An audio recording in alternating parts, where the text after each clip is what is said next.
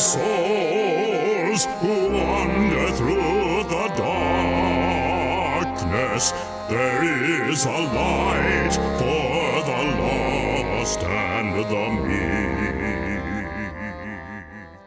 За окном начинается ночь, а это значит, что сегодня подкаст «Мандай Карма» посвящен хоррору. Не тому хоррору, который произошел на матче сборной России и сборной Уругвая, не тому хоррору, который ждет всех людей, мечтавших дожить до пенсионного возраста, не тому хоррору, который происходит с Олегом Сенцовым, который уже больше 40 дней держит голодовку, а хоррору как жанру, как огромному явлению, про которое можно говорить бесконечно, но мы имеем наглость записывать всего-навсего один подкаст в год. Если вы не слышали подкаст 2017 года, послушайте его. Возможно, будет какая-то полезная информация. А в этом году мы снова поговорим про ужасы, про новые ужасы, про старые ужасы, что такое вообще хоррор и зачем он нам нужен, почему мы его любим. Меня зовут Леша Филиппов, кинообозреватель сайта Кинотеатр.ру. Сегодня в темном сыром подземелье со мной Максим Бугулов, кинообозреватель киномании Руссороса. И, ребят, Катя Высоцких, ведущая канала Cinematical. Привет. И Дима Соколов, кинообозреватель Руссороса и Disgusting Man. всем привет. Собственно, в этот раз мы сделаем не классическим образом. Обычно мы начинаем с какого-то фильма и выходим на глобальную тему, если получается.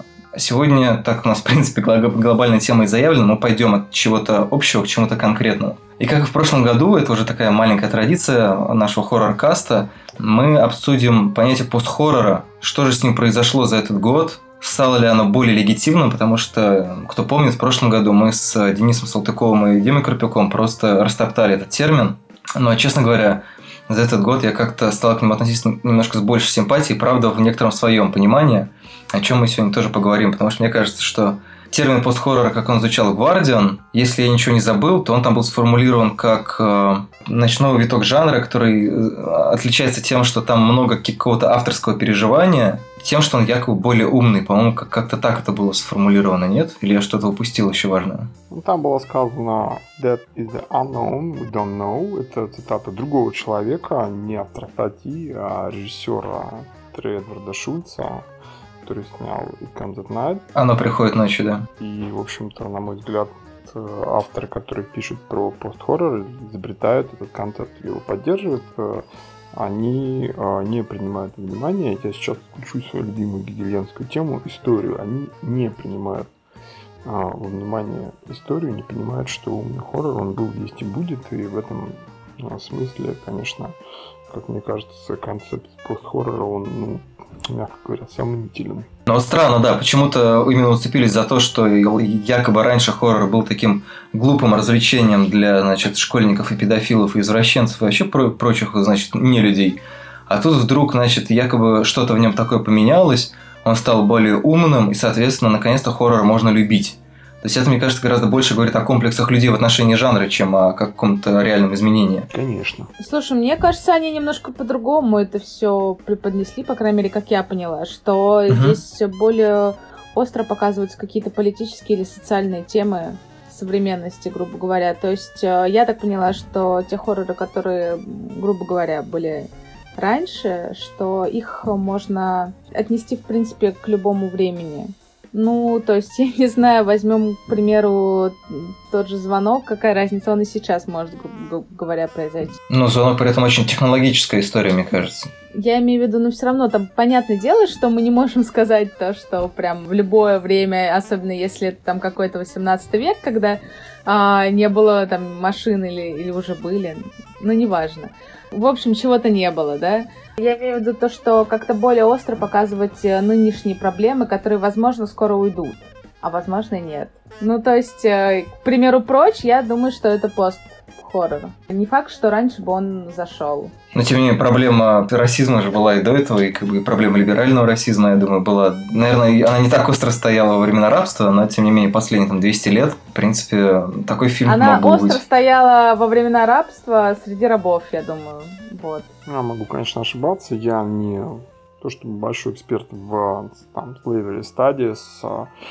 проблема, о которой говорит Леша, да, тема либерального расизма, она, вообще говоря, была. И она как раз была вот, например, до гражданской войны еще в Соединенных Штатах. когда существовали, ну, более или менее утонченные теории, которые говорили о том, что вот, ну да, конечно, расизм это плохо, там, все такое, но ведь э, мы же должны заботиться о черных, это наш долг, э, значит, это вот все такое. В этом смысле фильм как раз он действительно такая проблема, категориально похожа на эту современную проблему, конечно, была в чем-то. И, конечно, фильм в этом очень тонкий, потому что mm-hmm. можете увидеть, фильм очень исторический, когда, например, э, по сути, он на том же, вот о чем я только что сказал, вот этой вот проблеме расизма, вот в его либеральном таком виде, когда там главные герои говорят, что ты не знаешь, что такое быть черным, там, да, или черный говорит белому, то вот это как раз вот это оно и есть. То есть а, режиссер фильма нам хочет сказать, а, а, что вот этот опыт, когда человек попадает в ситуацию расизма, в ситуацию какого-то исключения, там, гнетения расового или этнического, он этот опыт, он, его сложно осознать, если ты в нем никогда не был. в этом смысле, как бы, твой опыт, он не универсальный, он партикулярный, да, режиссер фильма хочет нам показать, э, что эта проблема, она по-прежнему остается релевантной в современном американском обществе. Слушай, а мне кажется, что еще, кстати, Катя очень хорошо описала, возможно, отношение к жанру, потому что, ну, проблема хоррора, его беда, скажем так, в некотором позиционировании, в том, что он апеллирует к каким-то очень большим и извечным темам, которые на самом деле могут меняться. Очень многие любят говорить, о, хоррор стал таким социальным, подразумевая там, не знаю, ну, прочь, какие-то еще фильмы. Но на самом деле хоррор же всегда был социальным. По-моему, вообще, в принципе, нет более социального жанра, чем хоррор. Но я сейчас даже беру не техасскую резню бензопилой, да, которая была реакцией на кучу э, социальных явлений, а там, не знаю, даже какой-нибудь э, Франкенштейн, это вполне себе социальная история, да, там вполне можно ее спроецировать и на расизм, на, на, на что угодно. Но мне кажется, что проблема как раз в том, что какие-то яркие приметы, да, когда вот они, когда наступает время, появляется фильм «Звонок», да, или появляется фильм что у нас там еще было такое связанное? Был какой-то хоррор японский с интернетом. Ты хочешь сказать то, что э, сейчас э, это пост-хоррор, но через э, там 20 лет э, наши дети будут смотреть этот пост-хоррор, и для них это будет хоррор. Ты про это? Это, это вот интересная мысль, а немного шопенгауэровская. Ничто не остается прежним, но вместе с тем ничто не меняется. Но, грубо говоря, тот же Франкенштейн в то время это было типа, вау, столько тем, которые прям вот сейчас, они все горят. Но сейчас мы смотрим, мы, у нас нет тех проблем, грубо говоря, ну, по крайней мере, они, может быть, стоят не так острые. Мы смотрим на это по-другому, и для нас это просто хоррор. Не-не, я сейчас говорю о том, что, возможно, термин пост-хоррор э, не стоит вводить потому, что большинство вещей, которые приписывают хоррору сейчас, на самом деле были ему свойственны всегда.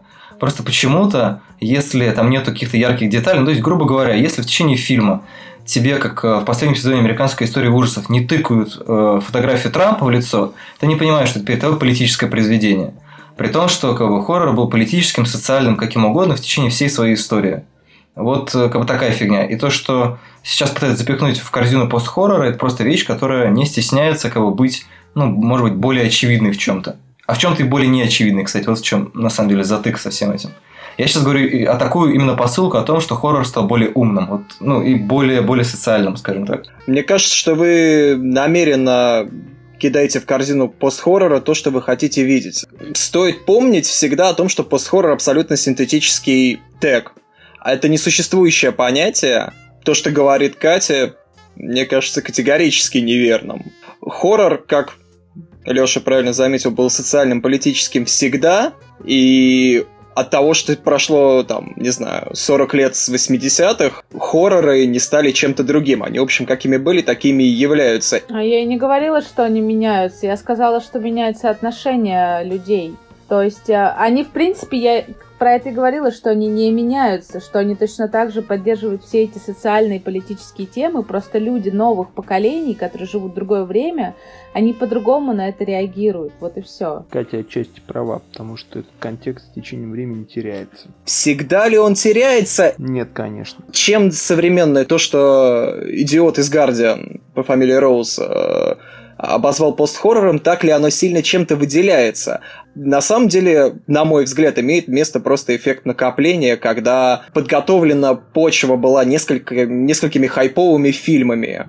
Вот мы недавно обсуждали феномен фильма «Реинкарнация», почему он так всем зашел, и это называют там лучшим хоррором 21 века, что, естественно, чушь.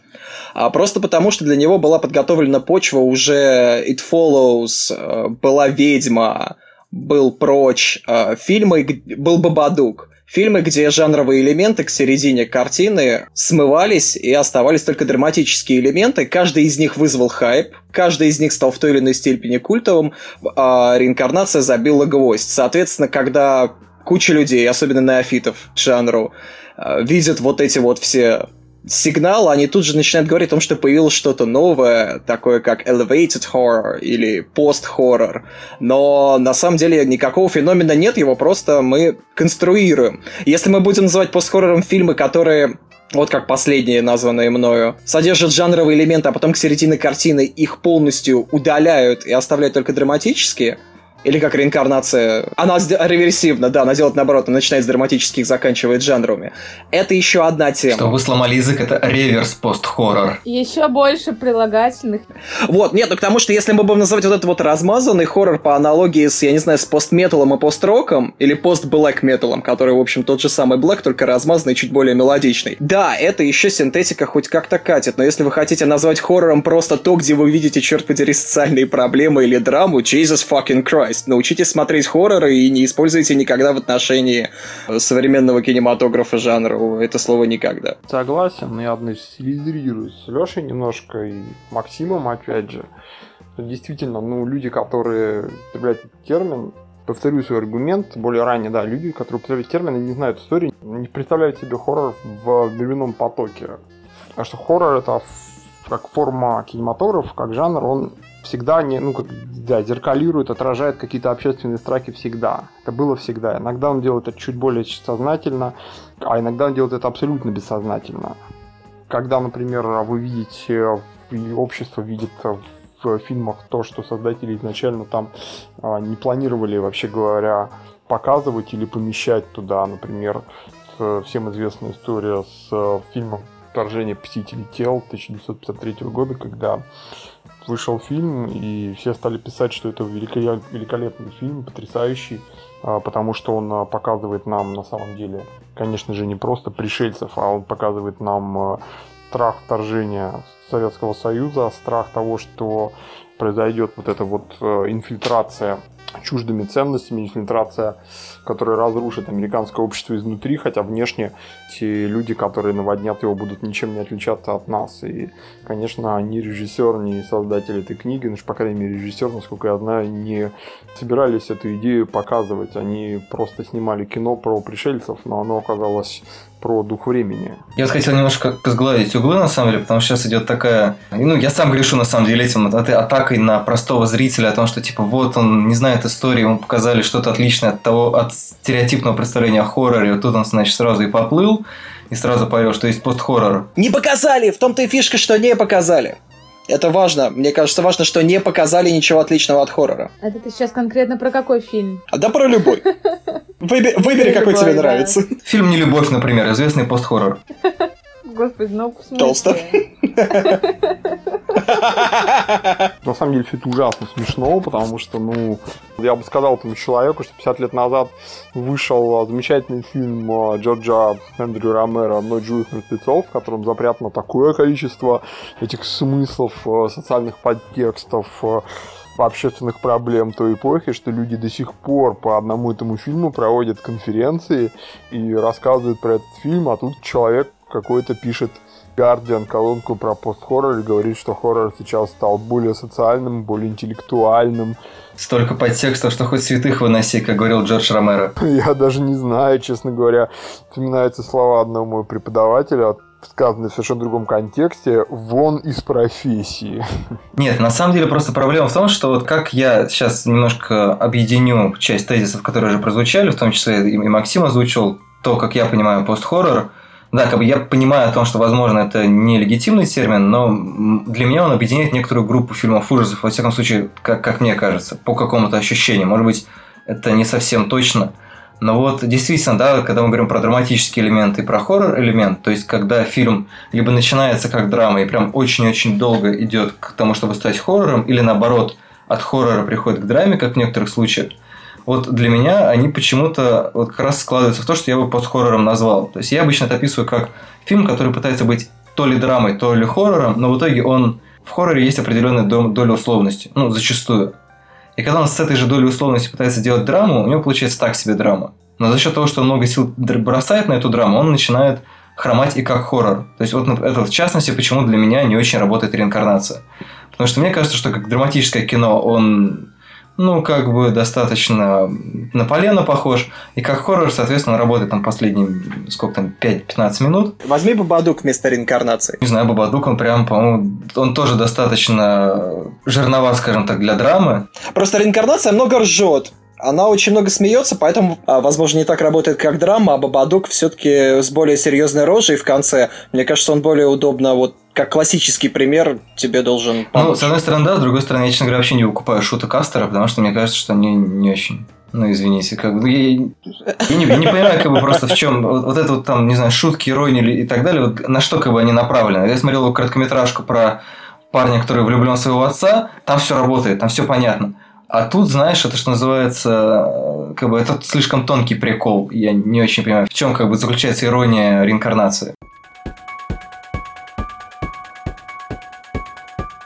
Ну, возьмите, например, вот «Мир юрского периода 2», который на самом деле называется там, Jurassic World Fallen Kingdom. Да, там э, режиссер Хуан Антонио Байона, сценарист э, тот же, что в предыдущей части, э, Колин Тревора, он пытается пропихнуть какую-то большую идею, но при этом он э, временами, я бы сказал, чаще, чем нужно, забывает о том, что это фильм про генетически модифицированных динозавров. Ну, как-то вот у него получается не очень совместить большую идею и фильм про генетически модифицированных динозавров. Вот, в ущерб вот, вот как раз второму. На мой взгляд, чтобы в фильме выразить последовательно хотя бы одну большую идею, ну, нужно быть э, хорошим режиссером, либо, может быть, не очень хорошим режиссером, но снять один хороший фильм. Если даже, повторюсь, одна идея пропихнута в фильм и последовательно показана в ее развитии или в ее какой-то целостности, уже достижение. А в реинкарнации я вижу их целых три три пласта, как минимум, на которых этот фильм действует. Первый пласт, самый очевидный, это, конечно, хоррор. Второй пласт – это э, драматический пласт, ну, социально-драматический, можно так назвать. Это кино о распаде семьи, о кризисе института семьи. И, наконец, на третьем уровне это, ну да, античная драма deep style, вот это вот все. Кризис семьи, мне кажется, это вот, во-первых, семья это, в принципе, самая такая хоррор-тема. То есть, ну, это все равно, что хвалить хоррор за то, что у него, в нем есть дом. Ну, потому что почти в каждом хорроре есть дом. В каждом хорроре есть семья. Чаще всего с ней что-то не очень, не очень хорошо. Сказать, что там что-то как-то особенно раскрыто, ну, хрен его знает. Я, я бы не сказал, что там что-то такое прям про эту семью сообщ, сообщено, да. Именно как драматическое произведение, да, что подразумевает тему семьи. Там достаточно мало, мне кажется, мяса, которое нам дает представление об этих персонажах и об их проблемах. То есть, окей, мы пунктируем, мы все понимаем, да, как бы всю эту расстановку сил, э, всю эту тему с наследственностью, вообще с темой с наследственностью крутая, да, сырое, вот финал сырого, да, тоже, в общем-то, фильм отчасти про наследственность, по-моему, очень круто работает, при том, что он, да, до поры до времени вообще непонятно, к чему все идет. У реинкарнации тема наследственности, простите, лежит мертвая бабушка на чердаке всего фильма. Да? То есть у нас есть самые-самые хоррор-тропы. Семья, дом, чердак, мертвая мать, что там еще, сатанисты и так далее, и так далее. А, ты упускаешь важный момент, э, извини, перебью тебя. А, сразу, как Максим говорит, э, поставь э, параллель Бабадук, ну там, если вам хочется как-то там одну лигу, например, составить, да, Бабадук тоже очень хороший фильм, очень интересный, мне он понравился больше, эмоционально он мне близок, потому что там затрагиваются какие-то вот э, более интересные мне темы, и просто по, скажем, ну, субъективным, там, каким-то религиозным, там, не знаю, там, и каким-то еще эмоциональным причинам. Мне хочется скорее, скажем так, пересмотреть его, а не реинкарнацию, и в чем э, вообще отличие а, Бабадук это, помните, вот такой мимас, а, вы можете никогда не победить ваших страхов, но вы можете научиться с ними жить. И вот э, Бабадук – это экранизация этого мимаса, причем экранизация отличная. Там а, нам показывают, что героиня научилась контролировать свое чудовище, и мы знаем, что у нее есть надежда. Нам показывают через прямую метафору, что она контролирует э, это чудовище, этот свой страх, депрессию, она показывает это все, повторюсь, достаточно прямым образом, через прямую метафору, да. И вот если ты говоришь о реинкарнации, то, конечно, да, это античная драма, и в основе своей там, да, лежит э, вот этот э, мотив неотвратимости судьбы, да, чем характеризуется античная драма? Ну, античная драма, там, конечно, много пластов, бесконечно можно говорить, но она характеризуется прежде всего тем, что в ней существует абсолютно тотальная неотвратимость судьбы. И вот э, именно это показывает нам режиссер Ариастер. И об этом он говорит даже прямо в интервью, кажется, журналу Verity, где его спрашивают там, this family has no free will, и он говорит, absolutely. То есть, конечно, я не могу сказать, что мне эта идея близка, мне она не нравится, а, но, а, скажем так, концептуально то, как а, режиссер передает эту идею, та форма, в которой она высказывает, она представляет довольно большой интерес. Она сделана очень талантливо. Почему на меня не производит впечатление античная как бы, подоплека этой истории? То, что несколько месяцев назад было убийство священного оленя, которое, на мой взгляд, как античная трагедия, сделано гораздо интереснее. Я согласна абсолютно, да. Но учитывая, что вы сделал кажется, греческий режиссер, да, это, конечно, очень интересный вопрос, надо тут посмотреть обязательно, помним, помним про него, конечно, да. Катя, а что ты скажешь про реинкарнации? Может быть, если ты видела оленя, то сравни с ними. Да, я смотрела оба фильма. Я вообще, если честно, не могу их сравнивать, потому что мне кажется, что они совершенно по-разному работают. Я шла на реинкарнацию именно как на хоррор. Но как я, если честно, не могу его назвать хоррором вообще.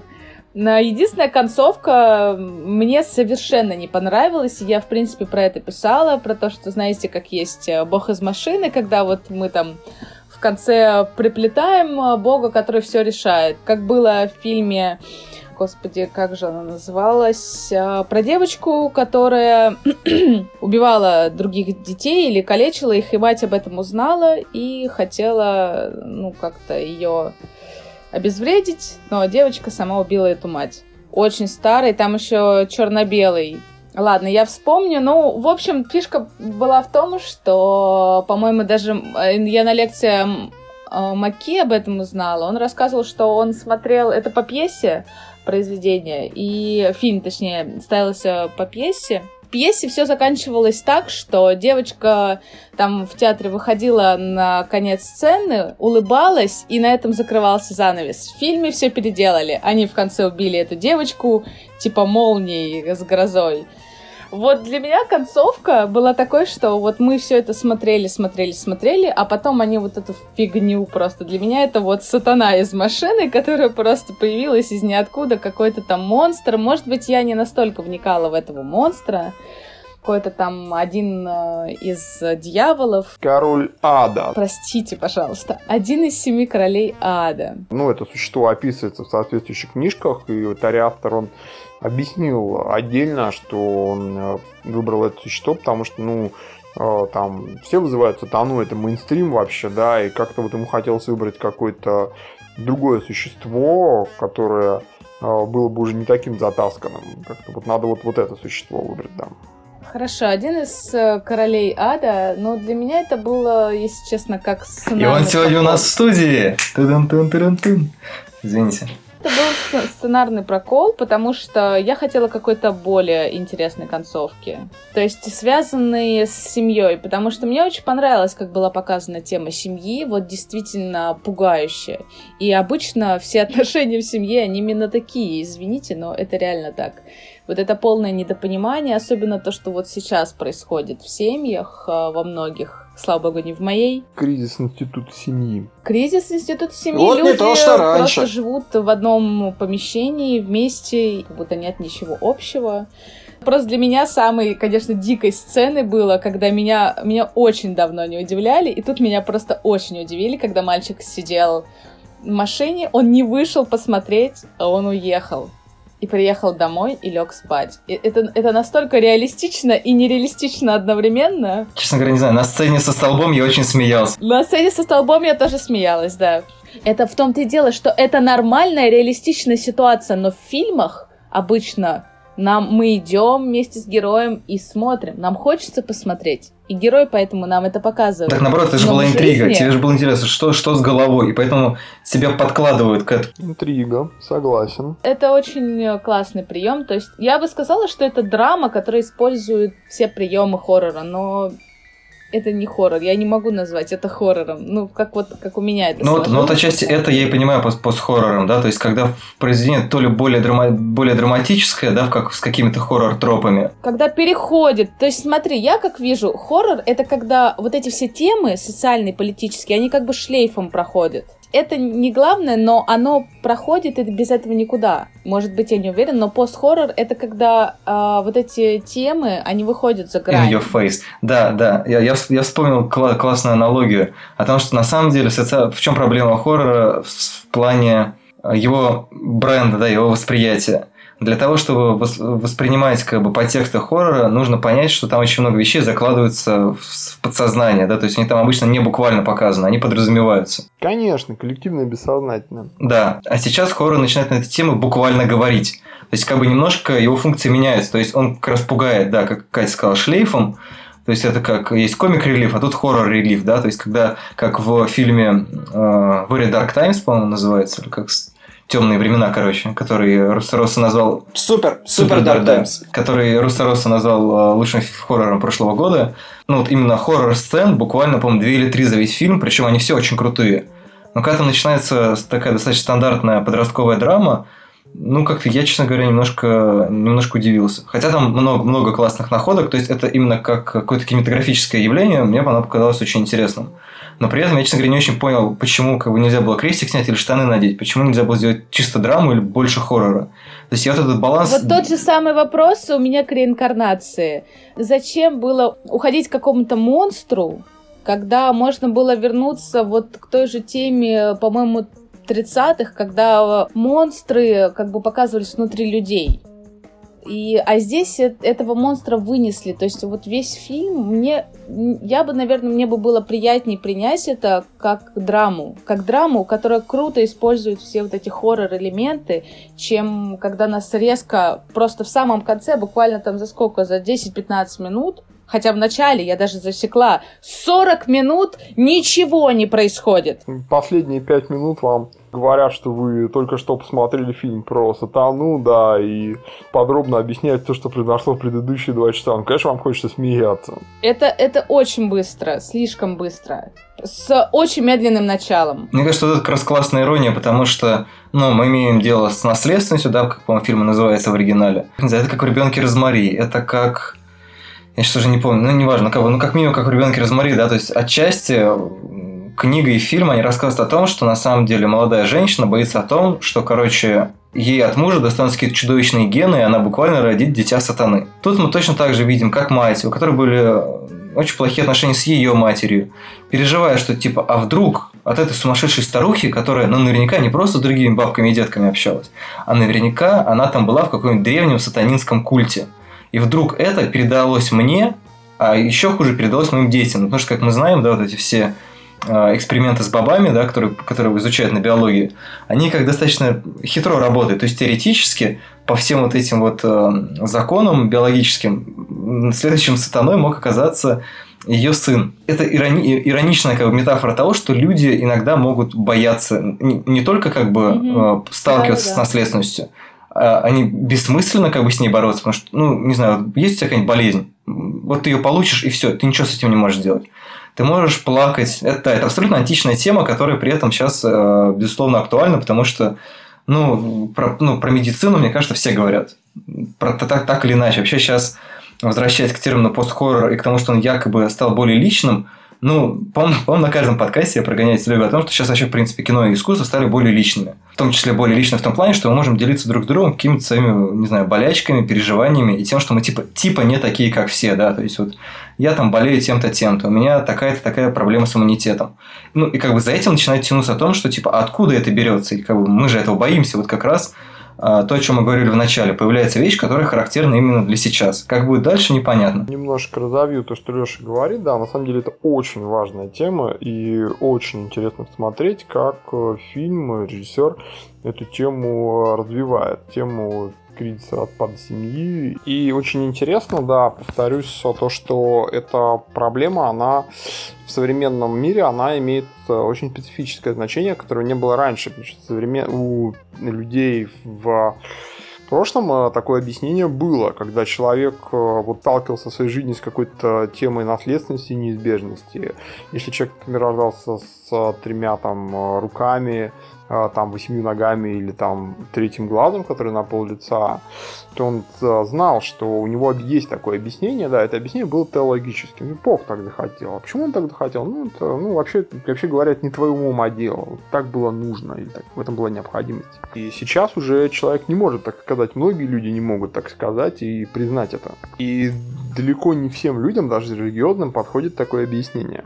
Ну и, соответственно, тема неизбежности, тема наследственности а, возвращается, но возвращается она совершенно не так, как в античности, когда это было нечто абсолютно трансцендентное по отношению к человеку, некая воля богов, нечто абсолютно внешнее по отношению к индивиду, а скорее как воля вот, э, вот этих генов, из которых состоит э, человеческий организм. Конечно, сейчас существует довольно большой спор в науке относительно того, стоит ли вообще вмешиваться вот в генетическую структуру, в наследственность, и этично ли это, допустимо ли это, до какой степени это возможно.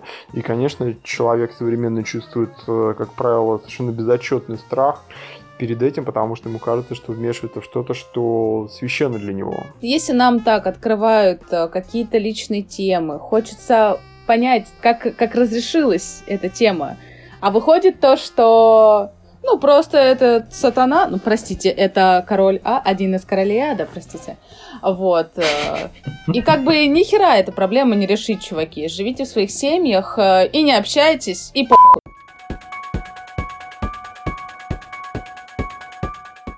Будем тогда их так называть, пост-хорроры, раз уж они так тут их называют. Давайте не будем, давайте не будем Хорошо, все-таки. просто я по примеру вот этих вот фильмов, когда в меньшей степени хоррор, в большей степени там драма или еще что-то. В большей степени собака. Приведу, к примеру, я не знаю, проклятие. Господи, боже мой.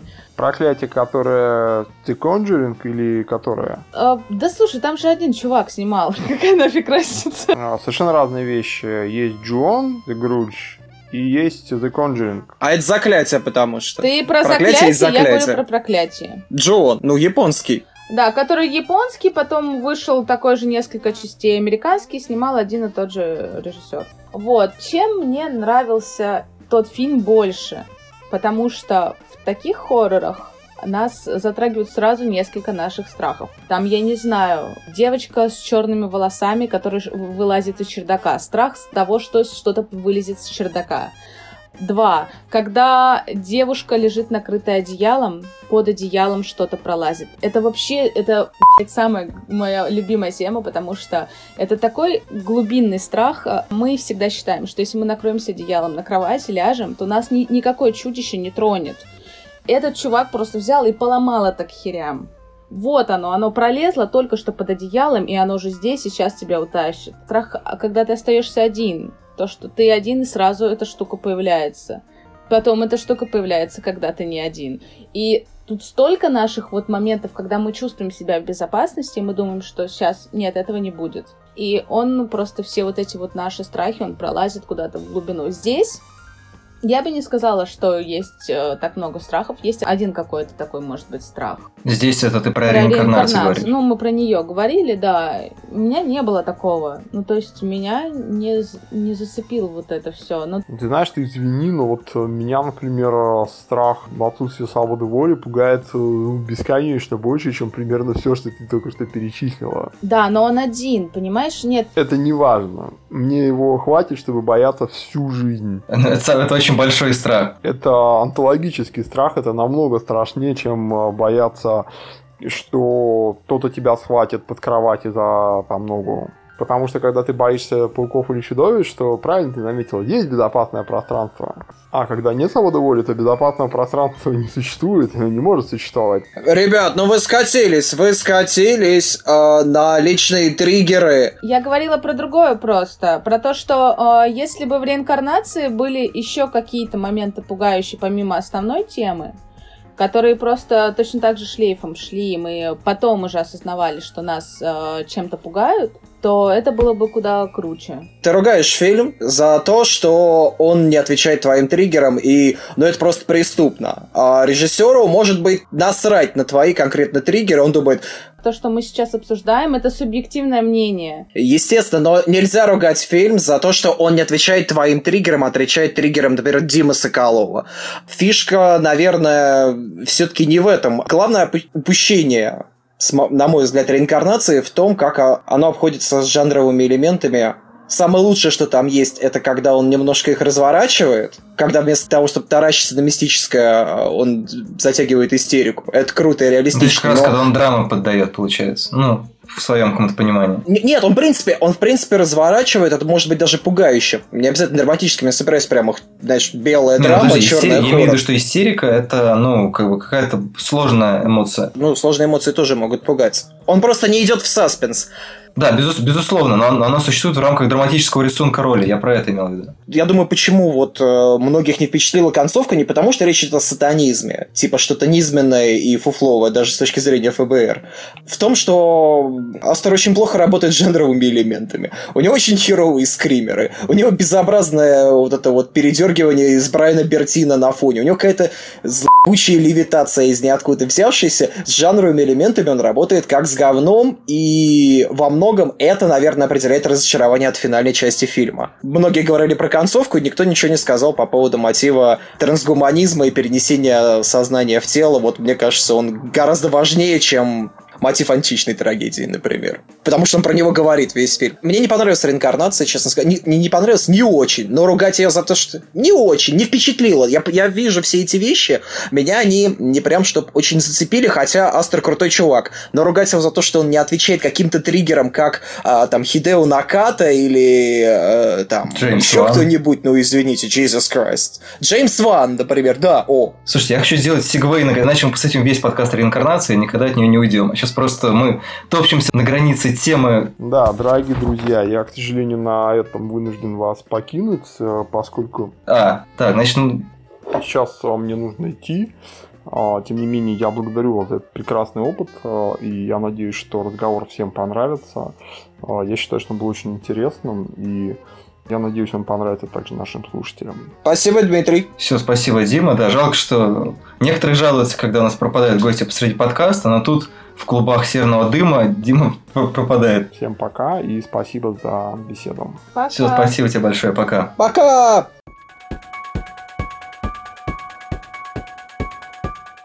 Так, ну и, собственно, когда Дима ушел, мы делаем сегвей к одному из вопросов, который был задан перед подкастом. Мне просто кажется, что мы сейчас вот буквально, ну не то чтобы на него отвечаем, но мы про него говорим.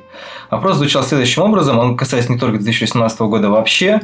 А В чем разница между плохим и хорошим хоррором? Как отличить друг от друга? Можно ли по трейлеру или же по синопсису сделать предположение, хороший фильм получился или же не очень? То есть вот мы сейчас затронули тему личных триггеров, да, то есть в принципе, мне кажется, что по описанию или по трейлеру можно понять, какие будут э, темы или триггеры в фильме. При том, что я, например, сторонник того, что понять хороший фильм или нет по описанию или по трейлеру невозможно.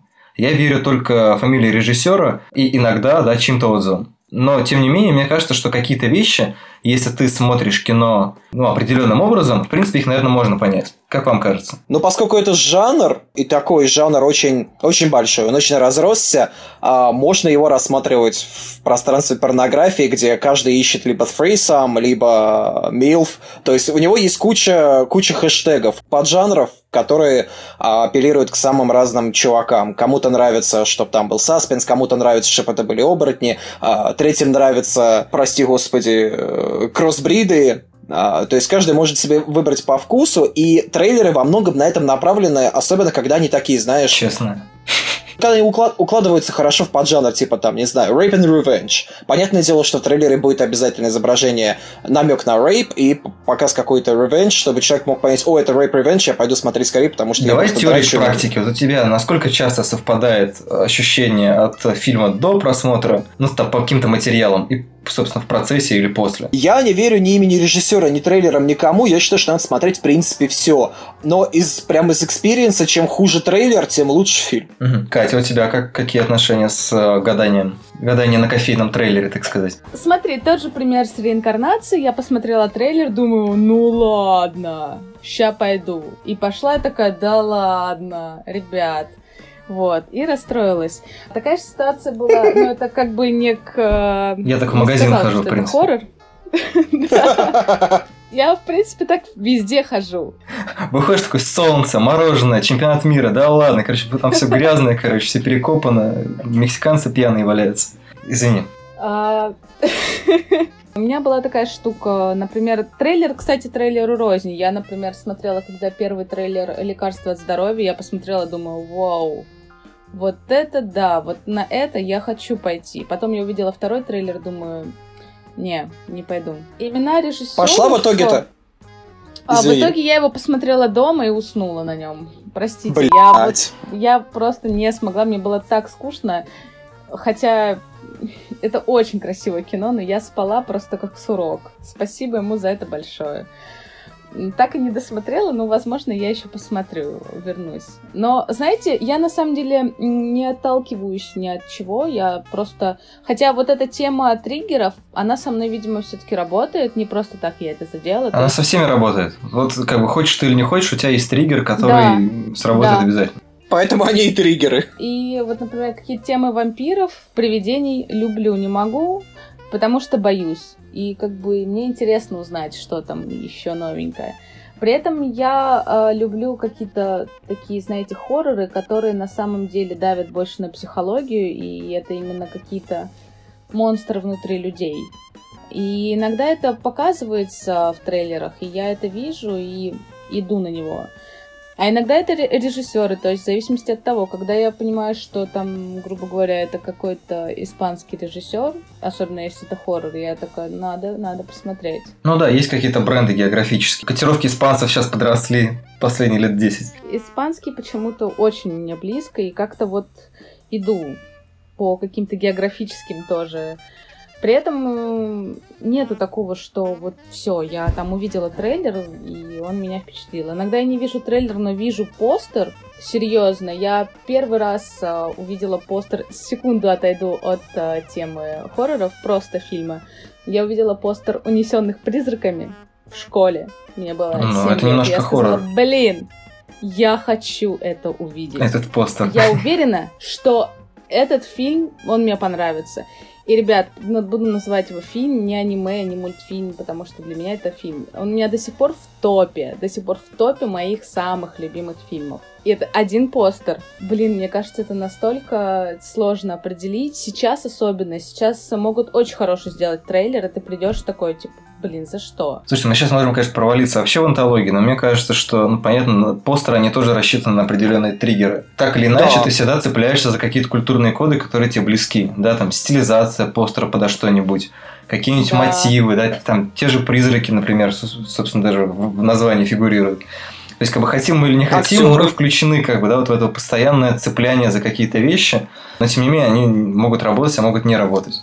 И раз уж мы пошли, сейчас отошли немножко к такой большой теме, я сейчас вспомнил, что еще тоже в комментариях к какому-то из э, постов просто к абстрактному.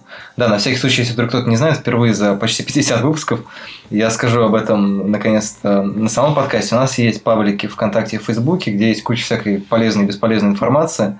Также периодически там можно узнать, что мы будем обсуждать, и вот задавать вопросы, и иногда мы их вот так будем сбивчиво обсуждать. И вот в комментариях, когда мы из постов, просто был вопрос, а будет ли у нас подкаст про триллер. И я вспомнил, что вот мы с Денисом Салтыковым, он у нас такой, знаете, как в классических э, российских пьесах, да, там типа какого-нибудь Грибоедова, он у нас внесценический персонаж. Я не знаю, как вы представляете Дениса по этому подкасту, может быть, как человек Петрушка, да, там из каких-нибудь э, балаганов.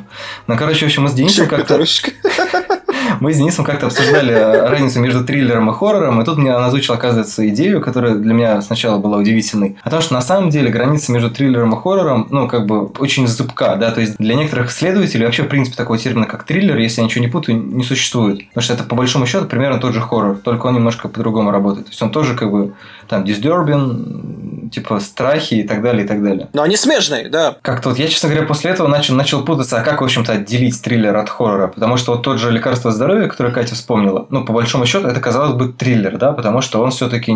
Здрасте, это классический Это готический готический хоррор, хоррор. Да, да, вот как бы... Прям один в один. Вот он начинается как такой офисный триллер, да, как бы с углублением в горы. Потом бац, как бы там чистая готика, прям вот с концом в стиле багрового пика. Который тоже стилизован под э, готик хоррор. Да, да, да.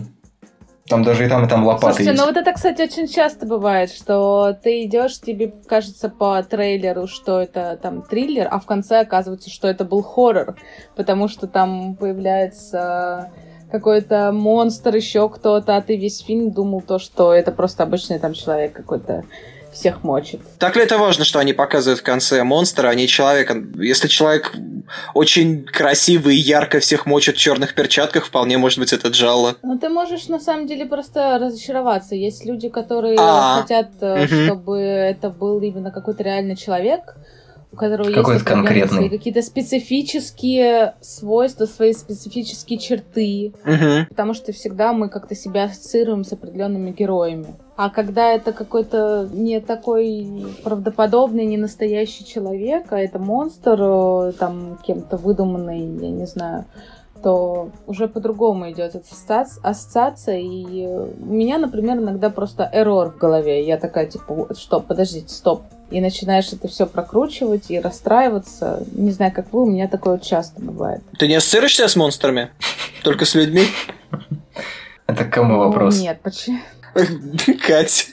Я люблю Любишь? монстров, ассоциировать с ним. Блин, у меня вообще много где... У меня в стиле У меня брат э, монстр. Vampire Baby, на секундочку. Так что я люблю монстров, но просто когда ты смотришь, э, и весь фильм тебе показывают триллер с пистолетами, со всем вот этим, а потом оказывается, что это никакой не триллер, и как бы эти пистолеты им нахер не нужны были.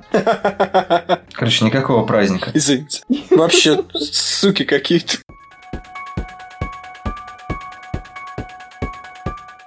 Слушайте, возвращаясь к, чему, к чему-то более конкретному от а, нашего любимого абстрактного, а, смотрели ли вы фильм «Ритуал», да? Собственно, фильм, в конце которого показывают монстра. Такой спойлер, но у нас спойлерный подкаст, поэтому... Я, не- я не смотрела «Ритуал». Ой, а скажи какой это хоррор, пожалуйста. Вот можно, чтобы ты произнес эту фразу?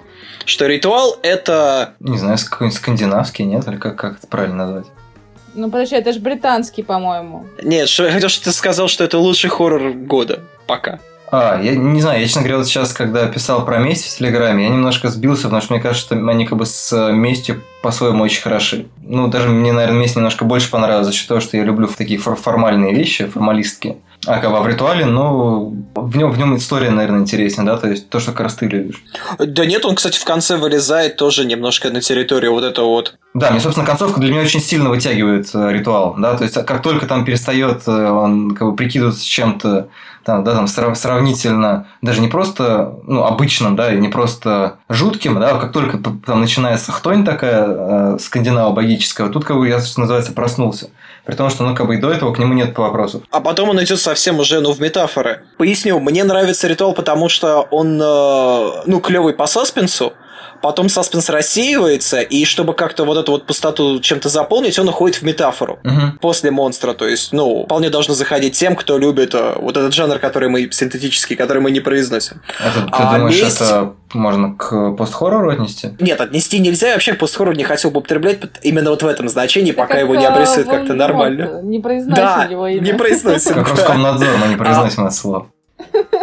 Он на смежной территории топчется. То есть он не прям такой вот как бы Бадук, который серьезно на это уповает, Да, но мгм. он э, с этим заигрывает, вот в конце прям уходит в метафору, прям последней точки, прям Слушай, последней чтобы, сцене. чтобы люди не путались, на всякий случай, я просто предполагаю, да, что люди, которые нажали играть на подкасте, посвященном хоррору, хотя бы про инкарнацию слышали и видели, про ритуал я буквально опишу сюжет в два слова.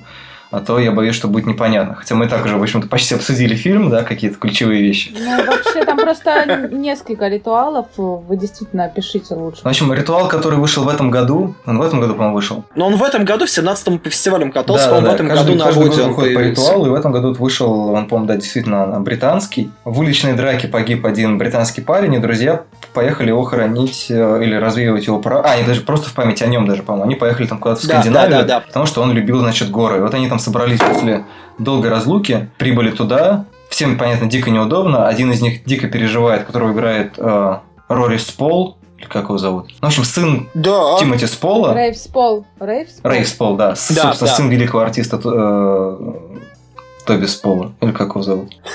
Великий. Блин, я все время... В общем, не важно.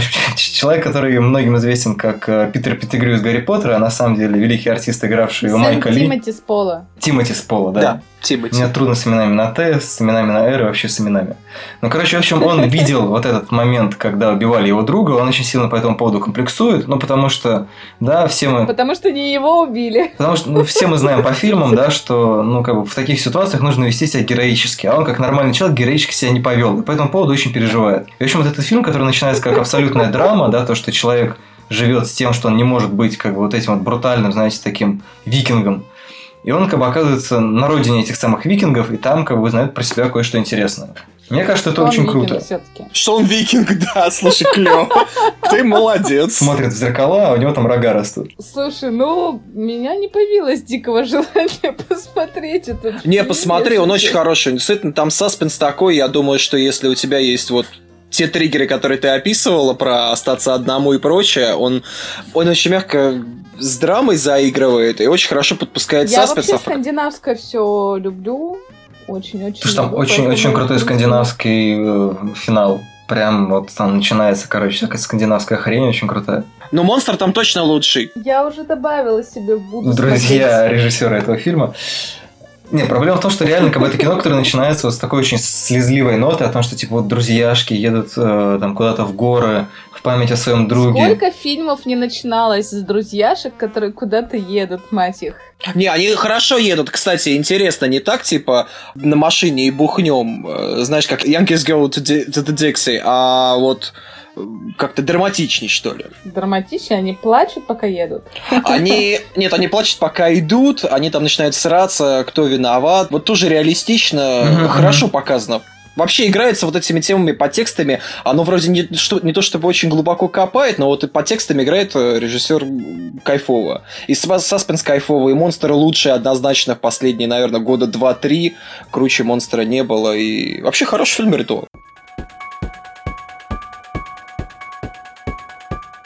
Слушай, давай про, про тихое место поговорим, да, а то как бы мы, мы выключили Катю из э, разговора. Я, А, правда, давай не тихое смотрела место. «Ритуал», к сожалению, к великому. Я сейчас больше стараюсь смотреть какие-то старые фильмы ужасов. И очень заходят, если честно.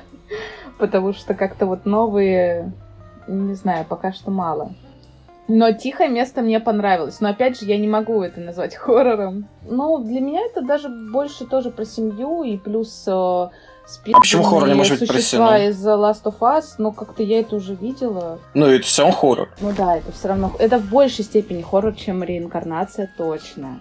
Блин, мне кажется, реинкарнация в большей степени хоррор, чем тихое место, честно говоря. Так, так, так.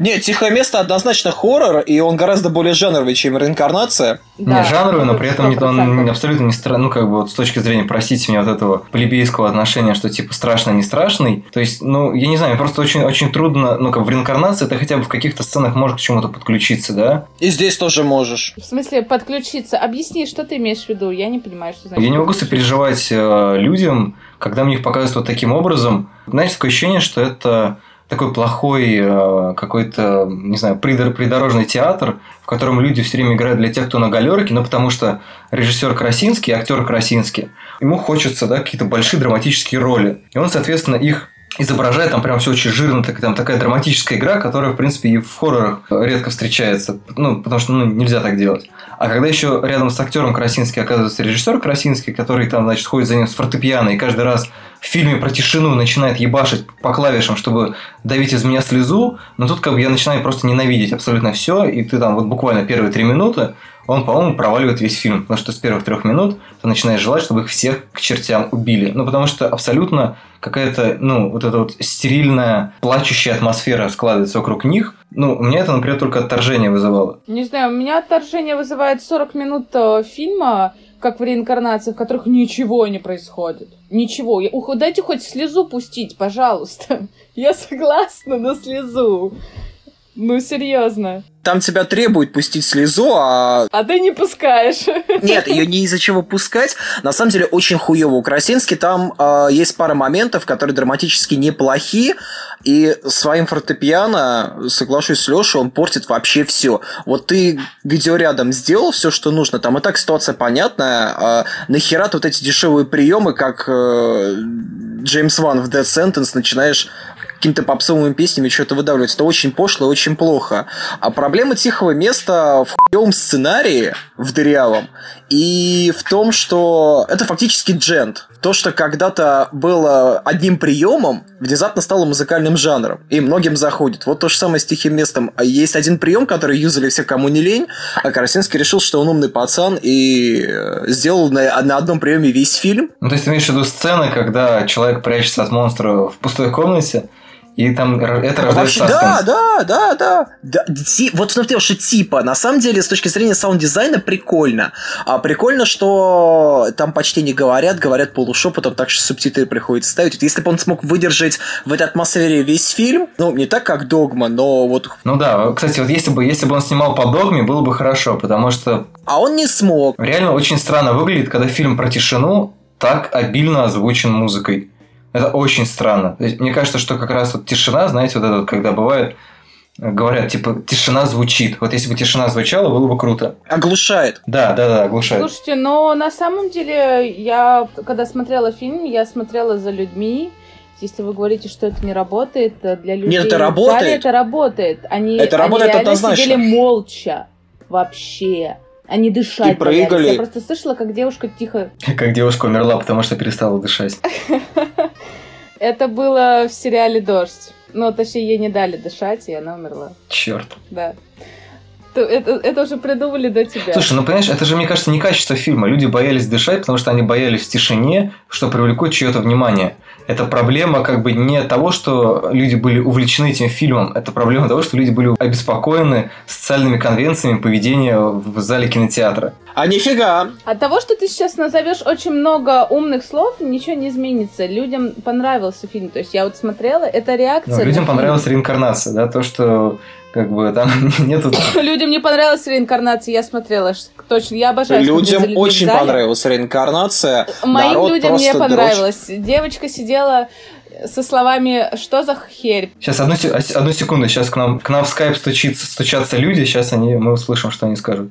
Это была шутка про то, что термин «люди» как бы он максимально софистический. Я вернусь к тихому месту. Ты не прав в том, что его продавали через вот всякие тизеры и трейлеры, как фильм, на котором типа а, вы будете бояться хрустеть попкорном. Его так продавали. Это был осознанный намек, видимо, на тест-показах э, собранный. И он действительно для очень многих сработал. Но про это писал просто вот каждый. Только ленивый не написал о том, что, о боже, это кино, Только котором- ленивый не написал. Я, кстати, как последний мудак и как последняя шлюха тоже об этом написал. И э, на самом деле я, в общем-то, не покривил против истины, просто не, не могу сказать, что безумно мне понравился фильм. Там есть одна охуительная сцена родов, она абсолютно нереалистична, очень чумовая, и актриса лайкабл. Но он вот дешевый как по сценарию, так и по, по приему. И, к сожалению, Красинский еще и херовый режиссер и э, не может догнать то, что нужно. Там есть э, несколько вот бьющих вещей, которые, видимо, для многих плюс сам концепт не совсем обычный для, скажем так, ненасмотренного зрителя, которые сработали, и он поэтому получил хороший поблизости и сборы. Наконец-то мы записали подкаст, в котором мы оскорбляем какого-то неизвестного нам зрителя. Прости, зритель. Ты все равно хороший. Простите, люди. Вы знаете, меня никак не смутила предсказуемость сюжета, да, как бы он во многом Дырявость, дырявость, его дырявость. Непредсказуемость, предсказуемость хер с ней.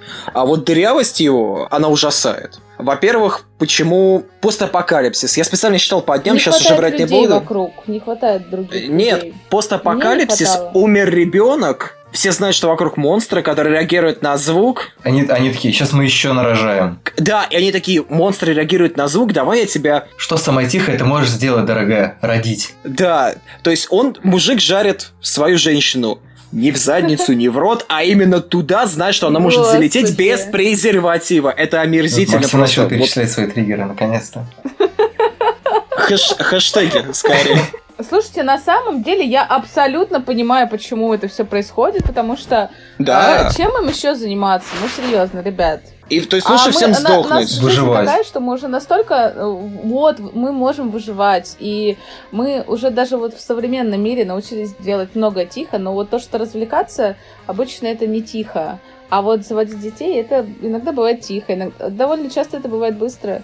А трахаться в презервативе можно в постапокалипсисе? Или только вот... Слушай, ну э, Красинский пропагандировал семью, да, то есть это вот такое вот прям, ну, то есть... Ну вот это кажется- дешево. это вообще э, его, ну, как бы, тема, я думаю, Да. это то, что его задевает, но почему нет? Потому что много детей. А почему не показать, как выжить э, с детьми, которые вызывают много шума в мире, где Никак. нельзя? Это же интересно. Но он же, он же не снял из этого комедию в итоге. Мне кажется, это было бы очень смешно. Это был бы такой мамблкор, где, короче, они всю дорогу сидят, короче, на кухне, пытаются просто нормально позавтракать в течение полутора часов. И это очень сложно, Очень потому что большая кино. семья. Такая суперсемейка 0,5. Слушай, я себе представляю, как они заваривают доширак и пытаются им его аккуратно покрошить, чтобы не захрустел пакет. Отличная, кстати, идея. Дав- Давно, видимо, не ел доширак. Ты имел в виду, наверное, Ролтон. Ролтон в пакете продается. Да, Ну, вы Ролтон, просто, вы просто разносите фильм, при этом он мне понравился, мне кажется, больше, чем реинкарнация, не знаю почему. Твои триггеры? Может быть, он более, более как бы эмоционально понятный, да, то есть он как бы про какие-то такие очень понятные вещи, потому что реинкарнация, она затрагивает тему семьи с такой достаточно сложной, со сложного ракурса. Красинский, да, как бы там приятный Красинский, да, приятная Эмили Блант, жена его, как пишут в пьесах. Просто, не знаю, меня, например, очень раздражает, когда ну, человек выходит начинает говорить, знаете, это вот как мемы про вегана, что типа я веган, прекрасно себя чувствую, я уже там полгода не ел мясо. Так, выходит Красинский, говорит, я артист и режиссер Джон Красинский. Короче, я считаю, что как бы, семья должна быть у каждого, она должна быть большая, да, наша жизнь сложная, да, она населена какими-то монстрами и так далее, но мы должны любить друг друга и понимать, тем более, если вы уже родитель, как я, то вы должны понимать, что, ну, как бы, дети – это самостоятельные личности, нужно их отпускать, позволять им что-то делать, доверять им. Точно так же они начнут доверять вам, потому что иначе, ну, как бы, никто не любит тиранию, да, когда над ним стоят. То есть он как бы он выходит, стоит на табуреточку, и на полном серьезе, под пианинко, рядом танцуют вот эти звуковые монстры, там, как, я уже забыл, из ка- из какой игры вы говорите, они взяты. И вот как бы... Last of Us. Last of Us, да. И вот как бы это все, ну, не знаю, это выглядит как немножко такая, ну, вот актеру хотелось большую роль и Слушай, высказаться. Хорошо. А, а- а другой чувак, да, он встал на табуретку, упал э, и начал рассказывать про то, как все дерьмово. И как бы, ребят, из этого дерьма не выбраться, потому что это вообще сатана, ребят. Вы не выберетесь. Вот этот чувак мне дерьма. нравится. А мне хочется хотя бы иногда, знаете, посмотреть хоррор, где, блин, Оптимистичный. где мы показываем семью такой, какая она должна быть. Джеймс Ван. Ну, короче, на самом деле вот мы разобрались, потому что у нас, у нас разные запросы, да, то есть есть э, зрительский запрос на то, как, э, условно говоря, должно быть или может быть, и есть запрос на то, как есть, да, это конфликт коммерческого российского кино и, там, не знаю, условно говоря, а- так называемого авторского кино, да, в лице, например, Андрея Звягинцева. Спонсор сегодняшнего подкаста Андрей Петрович Звягинцев и фильм «Нелюбовь» с 13 октября на iTunes. Вот я заметил, ты его тебе заплатили, что ли? Не знаю, просто у меня почему-то сегодня он всплывает все время в голове. На самом деле, у меня последний месяц с каждым вторым фильмом ассоциация с фильмом «Антихрист» Ларса фон Триера. Но, к сожалению, датские деньги меня не очень устраивают.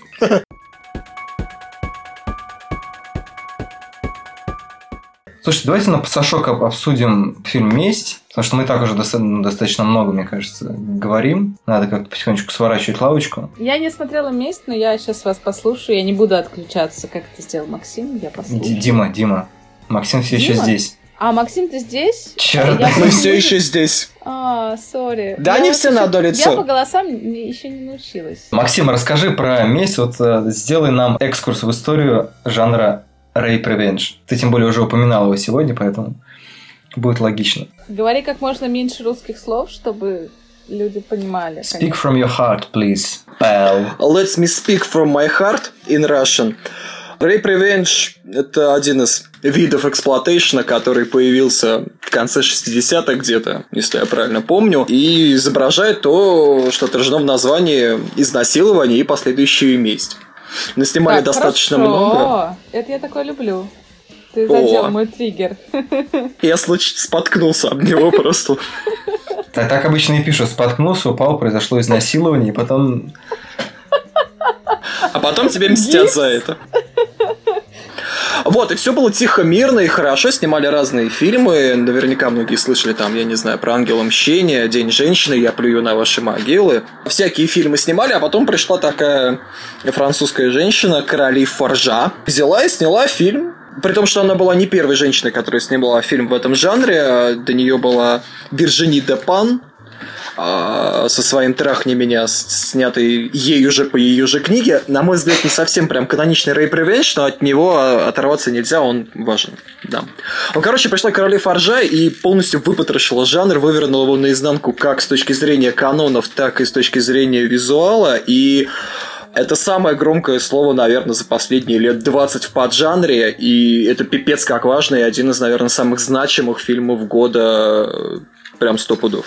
Слушай, ну вот по поводу визуала, да, сейчас вот я зайду с э, позиции не знатока и не любителя поджанра. Это, по-моему, называется как типа нео-джало или как? Вот когда вот так прям мега формалистское кино, типа того, что делают... О боже, я забыл их фамилии эти. Бельгийский муж и жена. Да. Джалозификация, как она называется, очень сложно. Джалофикация, да. Джалофикация какая-то, да. Я не совсем с этим согласен, потому что, мне кажется, вот эта вот хрень, она характерна именно для вот этих вот бельгийских постановщиков, которые с ней... Ну, я просто смотрел только «Странный цвет, цвет слез твоего тела». Их зовут Брюно Фарзани и Елен Катте.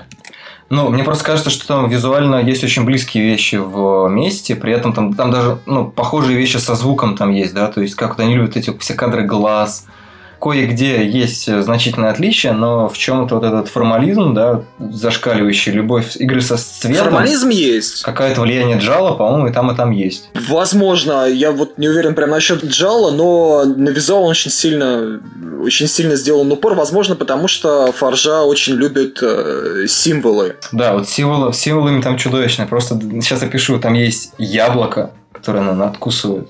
И потом нам несколько раз показывают, как это яблоко начинает э, стареть, как это называется по-русски. Гнить. Э, стареющее яблоко, по-моему, охуенно. Мухи на него слетаются, оно, в общем, гниет, да. Там муравейчик, по-моему, по нему ползет, но неважно. Потом там есть пещера, ну, естественно, платоновская пещера, ну, окей, не платоновская, первобытная пещера, да, в которой она как римский центурион э, при помощи разрезанной банки пива прижигает себе рану. Потом в конце там есть сцена, скажем так, чтобы не спойлерить, несмотря на то, что у нас спойлерный подкаст, но я думаю, что вы прекрасно понимаете, чем закончится фильм, который происходит в жанре Rape Revenge, но тем не менее там есть очень интересное обыгрывание истории про Адама и его ребро, потому что, по-моему, выстрел происходит ровно вот куда-то туда, в, в зону ребер. Прям в печень, да. То есть, ну там, там достаточно да, все да, такое да. в лоб, но при этом, ну как-то не знаю, мне кажется, что такие вещи в жанре позволительны, да, особенно когда вот он сделан с такой наглостью, которая выражается и в визуале, и в повествовании, и в том числе в том, что кровь И там... в визуале, и она так прикольно плюет на... Ваши могилы. На ваши могилы. На анатомию. То есть, в принципе, там чуваку разносится печень, и он вполне себе жизнеспособен. Там очень прикольно вот это забивается болт без всякого объяснения, ты этого не ожидаешь. И, э, ну, первая реакция, она такая What the fuck? Слушай, так вот, э, на самом деле у меня к тебе вопрос, а что оно так сильно выворачивает в отношении поджанра? Ну, во-первых, она интересно обращается с самой сценой изнасилования, которая ключевая.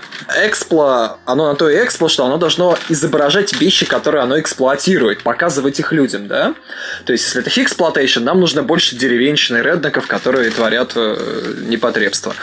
А, ты, ты, ты имеешь в виду, что там недо, недостаточно раскрыта тема изнасилования? То есть, это вот несколько ударов ладошкой по стеклу? Она полностью убрана, она убрана угу. практически полностью. А вначале идет сцена секса нормального, она гораздо более откровенна, а потом идет сцена изнасилования, а она полностью убрана. Причем так достаточно визуально интересно, не скомкана.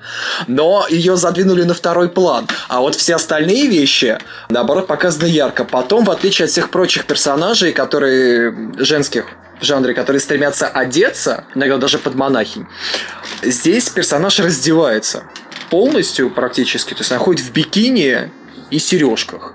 И все, на ней больше ничего нету, и это очень круто, опять-таки, как э, манифест. Тело женщины и ее лук – это ее личное дело, и никакие мужики, и никакие э, феминистки, которые не сторонницы э, открытой сексуальности, ей не указ. Вот это очень круто. И тоже нестандартно. Ну, слушай, ну это же продолжение идеи Марины Деван, да? Там какой-нибудь в моей коже, например. Там как раз абсолютно про это. Там, по-моему, правда, нету рейп. У Марины Деван, во-первых, другой жанр. Это очень феминистский фильм о том, что тело женщины – это ее дело, но он вне поджанра, он все-таки такой артовый, да? Но он как раз Она же кореш экстремизм. Франсуа Озона. Собственно, по этой теме полностью, на теме полностью сосредотачивается. Она не окружена жанровыми рамками и эксплуатационными рамками, где каноны очень важны, они железобетонные. А Марина Деван может творить, как и Франсуа Озон, там все, что хочет, и как Александр Ажа. Фаржа связана была эксплуатационными рамками Rape Revenge, и ей это не помешало сделать манифест. Мгм. По-моему, это, ну, вау. Помимо того, что, в принципе, фильмы в данном поджанре от женщин-режиссеров сразу провоцируют интерес к себе. Ну, я думаю, что на этом оптимистичном, оптимистичной, восторженной ноте мы будем зак- закругляться. Не знаю, мне кажется, что можно, не знаю, пожелать всем такой же смелости в, в экспериментах с границами, да, то есть мы сегодня говорили про индивидуальные триггеры, про границы между жанрами и поджанрами. Честно говоря, вот возвращаясь к тому пункту ожиданий, да, от трейлера, к ожиданию от того, что фильм определенного жанра должен из себя представлять. Вот у меня, например, как-то с годами выработалась привычка не ждать вообще ничего. Не требовать от фильма, чтобы он обязательно дал тебе, там, не знаю, что-то страшное, или дал тебе там каких-то монстров, или дал тебе... Ну, чтобы, чтобы вот был как какая-то конкретная вещь, которую ты от него ждешь. Потому что самое интересное, что фильм может тебе дать, это вот как фильм «Месть» дать тебе что-то неожиданное. То, чего ты и не ожидал от него получить. Ну что ж, всем хорошей ночи. Пока-пока. Пока-пока.